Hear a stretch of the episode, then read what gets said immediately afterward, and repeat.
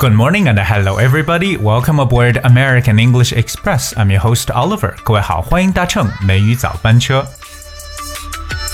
在我们做事情的时候呢，通常会面临两种选择，一种呢可能就是要随着这个大流去随波逐流啊，OK，别人怎么样我也怎么样。但另外一种呢，就是不走寻常路，要做非主流。那不管怎么选择，在语言当中我们怎么分别表示这两种状况呢？今天美语早班车跟大家一起来学起来。首先呢，我们先了解一下主流这个概念。在英文当中呢，一说到主流呢，相信能想到的这个单词就是 mainstream。这是一个 compound word，一个合成词，就是有主要的 main m a i n 加上这个流动的这个像溪流这个词 stream s t r e a m 而构成的这么一个单词 mainstream。那么我们怎么去理解 mainstream 这个单词呢？Well, the definition for the word mainstream means the ideas and opinions that are thought to be more uh, normal because they're shared by most people. Okay, the people whose ideas and opinions are most accepted. 这就是我们所说的一种主流思想或者主流群体。那么这个词的解释呢，就是 mainstream。 比如说呢，黑人舞蹈音乐自二十世纪六十年代初以来，是对主流流行乐一直呢都是最重要的。So black dance music has been central to mainstream pop since the early 60s. And I'm gonna speak one more time. Black dance music has been central to mainstream pop since the early 60s. 所以我们说到这个主流，就叫做 mainstream。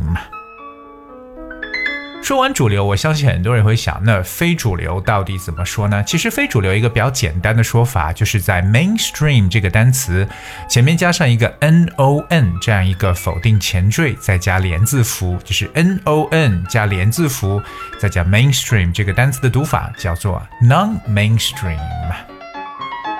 So non-mainstream 就是我们所说的非主流。我记得在以前的美语早班车节目当中，也跟大家去提及过不走寻常路的一种说法，在英文中呢叫做 walk off the beaten path。walk off the beaten path 怎么去写呢？walk 就是走路，w a l k；off 是 o f f，walk off，off 就表示离开，就我不要走的是什么路呢？the beaten path。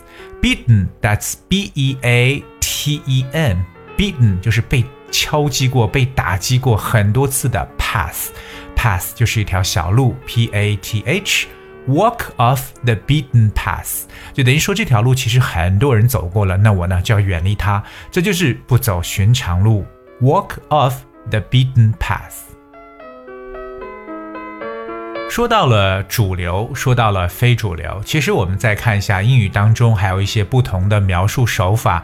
第一个呢，去跟大家分享一下这种随大流或者随呃顺其自然的一种表述。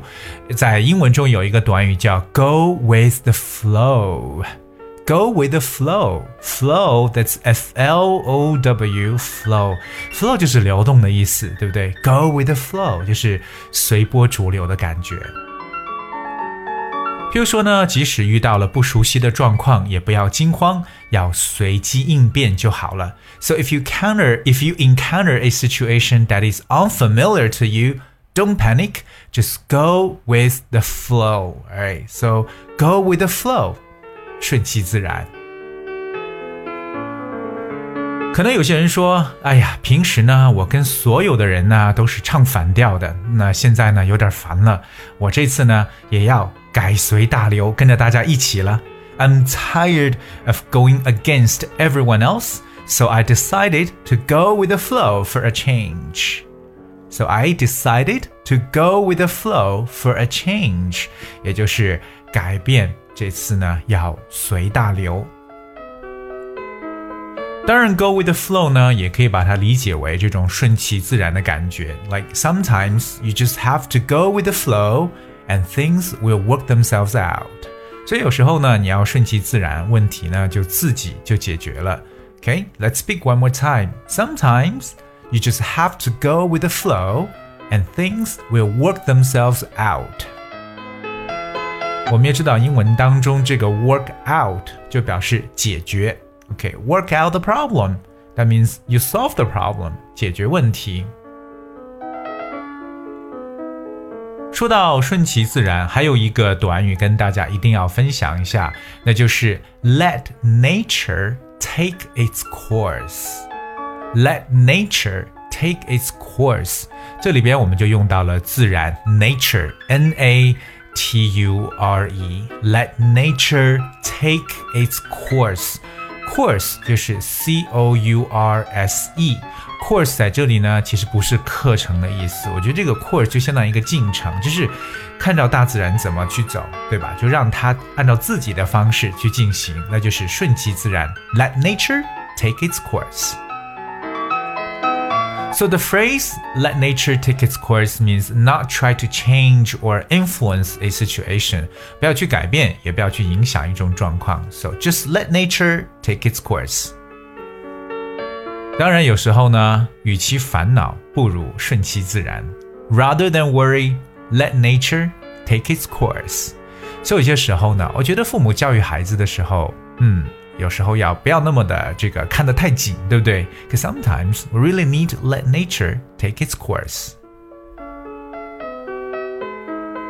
那么有一句话呢，也跟大家来分享一下，说这个，嗯，to sit back and let nature take its course。if you try to stop your child from making any mistakes, it can be more damaging in the end. 就是说，有时候如果你要试图阻止自己的孩子犯任何错误的话，最终呢会造成更大的伤害。所以就说，如果小孩子犯错，那真的就让他去犯这个错。Just let nature take its course. 所以这句话说的，我觉得很有道理。他讲，If you try to stop your child from making any mistakes it can be more damaging in the end. That's why just sit back and let nature take its course. 确实呢，人犯错呢都是应啊、怎么讲呢？都是呃这个很很自然的一个现象。因为在我们中文中也常说，这个人非圣贤，孰能无过嘛？就像在英文中的这个圣经里边提的一句话叫 “To err is human”。To err is human. Err 就是 e r r 这个单词，是个动词表示犯错误的意思。Human 就是人，对不对？所以去犯错误就是人。就这样的解释非常的直白。当然呢，看着事态如何发展，在口语当中还有两种说法。一种呢，我们可以用到一个动物，那就是 cat。Because in English there is a phrase as "Let's see how the cat jumps." Let's see how the cat jumps。表面意思呢，是我们来看看猫是如何跳的。实际上呢，就是让我们看看事态是如何，事态是如何发展。In other words, it means like let's see how things are unfolding。我们看看事情是怎么展开的。OK，那么这个展开就是 unfold，U N F O L D。unfold，我们知道 fold 这个词表示叠起来或盖住，but unfold 就是打开，so let's see how things are unfolding，就是我们看一下事情是如何展开的。嗯，means let's see how the cat jumps。 所以今天的美语早班车呢，Oliver 跟大家分享了这种主流、非主流、顺其自然，那么随大流的一些说法。OK，我相信很多人在做决定的时候呢，哎，知道我到底是呢 be the mainstream, just go with the flow, or I would rather walk off the beaten path，不走寻常路。希望各位呢今天学到有用的英文知识。节目的最后呢，送上一首歌曲。Queen of Disaster. 不要另类的一首歌，and I hope you guys will enjoy it. Thank you so much for tuning in today. I'll see you tomorrow.